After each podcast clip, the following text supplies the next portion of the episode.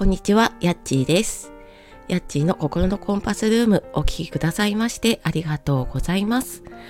えー、昨日ね、ちょっとあのお知らせをしていたんですが、あの配信をね、ちょっとお休みをさせていただいたところ、あのコメントとかね、いただいて、本当にありがとうございます。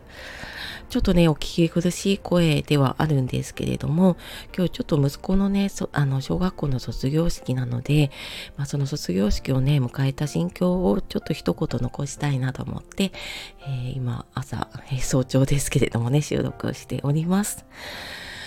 えー、なんかね、小学校6年間って長いなって思ってたけど、なんか本当にね、もう今日卒業しちゃうんだなとか、うん、昨日もね、なんか最後のランドセル姿だなと思いながら写真ね、撮ったりとかしていて、ああ、なんかほんとね、あっという間だったけど、ね、あの1年生の時の写真と比べるともう全然なんか背の高さも違うし顔も変わってるしねでもなんかやっぱり精神的にもすごく成長した6年間だったんだなっていうのをねちょっと振り返って思いました。なんか卒業式ってまだねなんか全然実感が湧かないんだけれどもうんでもなんかほんとね友達に恵まれた6年間で、まあ、そのおかげでね本当にうんなんか学校生活楽しく送れたんじゃないかなって思ってます。間でやっぱりねコロナで2年間3年間いろんなちょっとね制限があったりとか、まあ、学校に行けなかった時期とかもねあったけれども、うん、でもなんかこうしてね無事にそれも乗り越えて、うん、こうしてねあの家族みんなそしてねあの同じ学年の友達みんなねあの元気で揃って卒業できるのは、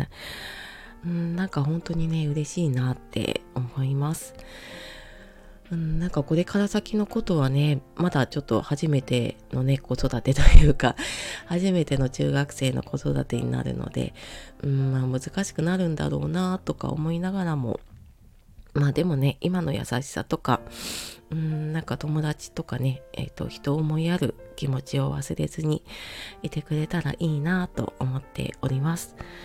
えー、喋りたいことたくさんあるんですけれども、ちょっとま言葉にならないのと、ちょっとやっぱり今声があまり出ないということで、えー、今日はちょっとこの辺で失礼したいと思います。